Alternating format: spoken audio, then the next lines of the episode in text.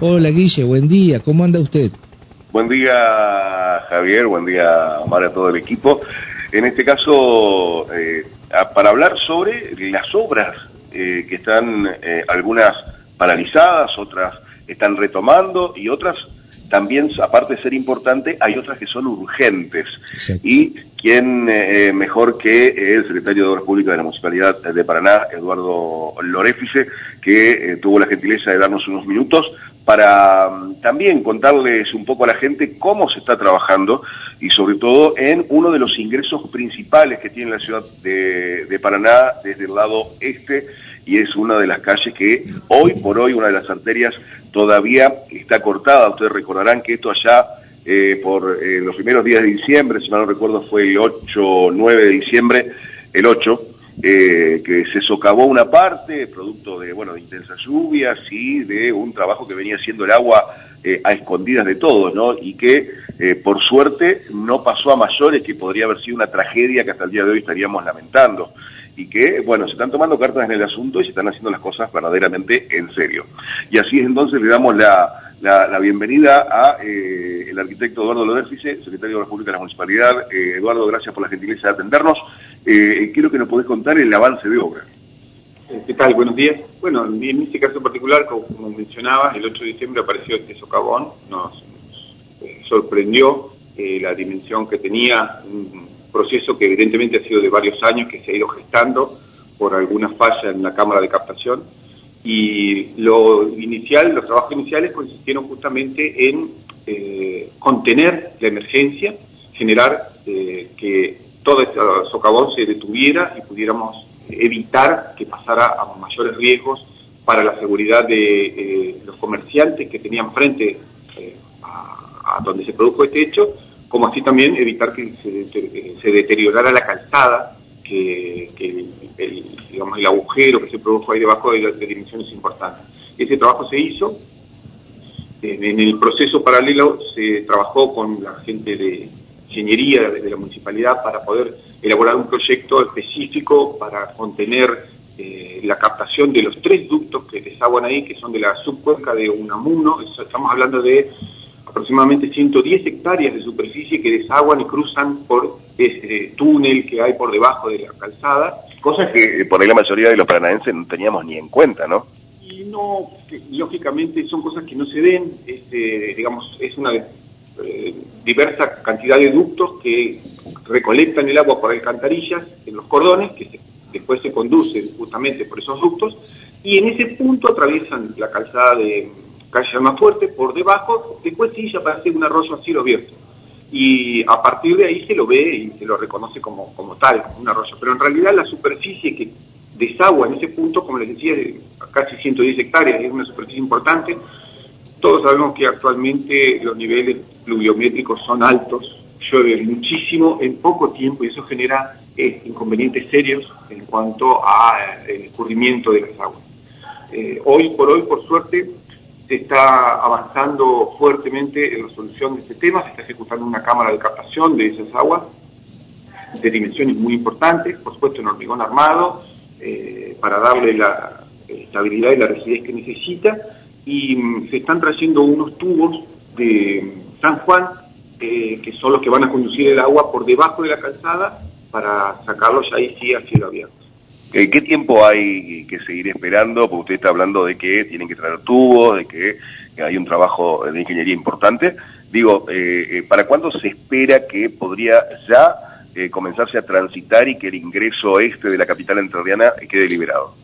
Bueno, es muy importante destacar que el personal que se abocó a esta tarea resolvió eh, de una manera muy ingeniosa la situación y generamos una obra con una alternativa que nos permite elaborar la solución y concretarla en un menor lapso de tiempo. Esto en una obra en hormigón, insisto, nos hubiera llevado de tres a cuatro meses de obra. Estaríamos hablando que para mayo o junio podríamos recién tener habilitada la calzada nuevamente. Eh, pensemos que tendríamos que haber hecho un corte abrir todo, reemplazar el tubo, hacerlo eh, in situ, digamos, como se hace en la construcción tradicional, con el doblado de hierro, el encofrado, colar el hormigón, esperar que frague, todo un proceso que es mucho más traumático.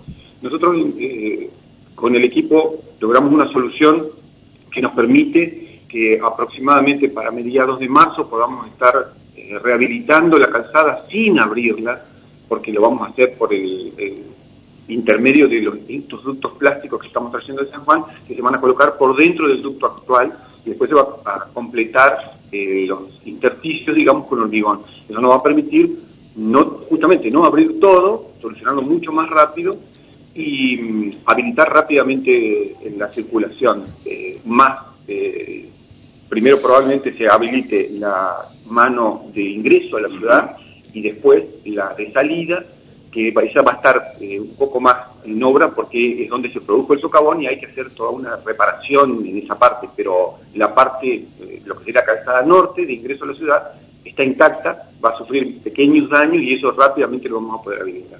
En lo que refiere al paso y a la estructura de los edificios lindantes.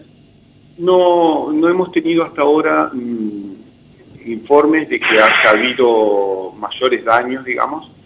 Hay un comercio que tiene un, riesgo que, que, está justo frente al socavón. Eso, eh, con el, trabajo de contención inicial, eh, apuntaló ese edificio, se hizo todo un trabajo de hormigón y se apuntaló para que no tenga movimientos. Estimamos que probablemente cuando haya un asentamiento, de, una vez que estén concluidas las tareas, puede haber alguna pequeña, eh, un pequeño movimiento, digamos, que se pueda ver en, el edificio, pero entendemos que no vamos a tener mayores complicaciones con eso. En lo que refiere a otra de las obras también eh, que por ahí dificultan también un poco la circulación y demás, que es la zona de eh, la zona norte, no allá porque es San Juan, me refiero a la santiagueña, en esa, esa, esa arteria donde está eh, también eh, afectada Calle Nogoyá, donde hay otra de las cuadras que también aledañas, y algunas quedaron inconclusas. Digo, se sabe que eso era una obra que venía con otros fondos, pero ¿ustedes están trabajando al respecto? Esa obra en particular, que es la, la cuenca alta de la santiagueña, es una obra que está ejecutando la provincia en la ciudad, o sea, no es una obra que la municipalidad tenga injerencia, obviamente eh, es en la ciudad y nosotros estamos preocupados por el avance de la obra porque hay una situación de demora. Si bien la empresa está trabajando y de hecho tuvimos una reunión con el ministro Schneider por este tema, eh, entre otros, de obras, eh, porque nos interesa que avance y se solucione. Tenemos vecinos con calle de Brosa en plena área céntrica, digamos, y además está siendo afectada también los feriantes. La feria de Salta y Nugoyá eh, hace un tiempo largo que se ve dificultada su funcionamiento habitual por eh, justamente este, esta obra y que no está concluida. Eh, en esa reunión que mantuvimos con ellos nos ofrecimos a colaborar para pavimentar lo que ya se reparó y está hoy eh, concluidas las tareas, pero falta ejecutar la, parte de pavimento eh, a modo de colaboración de la municipalidad y canjearlo quizás por una obra complementaria que nos permita en un futuro tener eh, un desagüe de la peatonal San Martín, que hoy eh, concluye sobre calle La Paz, pero ha sido abierto y nos deteriora el pavimento de calle La Paz. Entonces, de esa manera ofrecimos completar el pavimento de estas calles, fundamentalmente calle Nogoyá, entre Corrientes y Salta, y un tramo de calle Salta hasta Victoria, y canjearlo de alguna manera por el ducto que captaría las aguas de calle de la Peatonal San Martín hasta justamente la ampliación de esta obra sobre calle Corriente que todavía no se ha ejecutado. Bien, está Javier Aragón, está Omar Bravo en estudio, los escucha el arquitecto Lorefice. Hola Eduardo, un gusto, buen día, ¿cómo le va? ¿Cómo anda usted? Pero muy bien, eh, así preguntas puntuales, este, porque nos quedan este eh, eh nueve minutos de programa. Eh, ¿Cómo va el avance de obra en, al costado del Hospital San Martín, calle Pascual Palma? Empezaron ayer y bueno, es muy intenso, se ve el laburo. Y después le quiero hacer una consulta por la zona del barrio Procrear, pero coméntenos cómo avanza el recupero de esta arteria eh, muy importante ahí al costado del, nosocomio de Paraná. Sí, esa obra la teníamos pendiente, hubo lamentablemente que hacer unas tareas de saneamiento de base y subbase en en lo que es este, esta cuadra que se pudieron concretar y hoy eh, se concluirían esas tareas de pavimento. Ayer ya se efectuó una, un riego asfáltico y la primer capa y hoy se completaría para que quede terminada y habilitada la calle Pascual Palma frente al Hospital San Martín, eh, una tarea que teníamos pendiente y por suerte hoy la vamos a concluir eh, completa. La mitad de la cuadra entonces quedaría eh, terminada para luego avanzar con la segunda parte. No, no, no, hoy, hoy se termina todo. Ah, Ayer se hizo la mitad y hoy se termina toda la cuadra, hoy se terminaría todo. Ah, si quiero todavía va a ser algo muy, muy menor, eh, la idea es que esta tarde ya pueda estar abierta a, la circulación rápida. Ah, muy bien. Bueno, eso facilita el ingreso de ambulancia, bueno, todo lo que significa ahí liberar ese sector que estuvo cerrado. Sí, sí, es una zona que claramente tiene una alta complejidad por el hospital, por, la zona en la que está, y queríamos hacerlo lo más rápido posible. Hemos contado con la colaboración de las empresas que están trabajando y estimamos que esta tarde la vamos a tener habilitada nuevamente. Pero muy bien, antes que lo consulte Omar, dígame, eh, no sé si está al tanto, pero el fin de semana pasé por la zona del barrio Procrear eh, por atrás, por, eh, viene a ser este Avenida Ejército, creo. Que es una zona muy linda, es muy rápido cómo ha quedado todo eso que se ha recuperado y urbanizado para ingresar de la zona, por ejemplo, del rutero hacia el centro de Paraná. Yo tomo por ahí, pero me llamó la atención la existencia de muchos pozos. Es un asfalto nuevo. ¿No sabes qué ha pasado o qué, qué, qué, ocurrió? Sí, eh, nosotros también cuando detectamos eso, rápidamente fuimos a, ver cuáles eran los inconvenientes que había. Ese pavimento se hizo con el barrio, justamente, con las viviendas del Procrear. No es eh, un pavimento que se hizo con lo que fue el ensanche de Avenida Ejército, apertura y ensanche de Avenida Ejército. La diferencia que tiene justamente con, el, con la obra que se hizo sobre Avenida Ejército es que está pensado como un pavimento de circulación eh, tradicional de vehículos livianos, y el resto del paquete eh, que se ejecutó ahí es de alto tránsito. Y hoy mm. eh, que el, sector está teniendo realmente una mm, utilización importante y se está utilizando con vehículos eh, por ahí de, que se desviaron vehículos de transporte pesado para evitar que circulen por arterias más congestionadas y ha, ha sufrido algún daño. Eso sumado a que cualquier mínimo deterioro con la lluvia se incrementa notablemente, así que estamos trabajando para hacer las reparaciones del caso. Eh, lamentablemente, probablemente tengamos que en algún momento pensar en repavimentar y agregarle un paquete de lo que sería tránsito pesado para evitar que, que nos surjan este tipo de inconvenientes. Claro, obviamente a usted no le puedo adjudicar algún tipo de responsabilidad porque no está, pero digo, qué lástima los que idearon la obra de, del Procrear, obra muy buena, la verdad, para destacar, que no pensaron en ese pequeño gran detalle de que si eso se habilitaba iba a ser una vía importante de ingreso para el centro de Paraná y han hecho una, una, calle bastante precaria o por lo menos mínima. Qué, qué lástima que no pensaron ese pequeño gran detalle.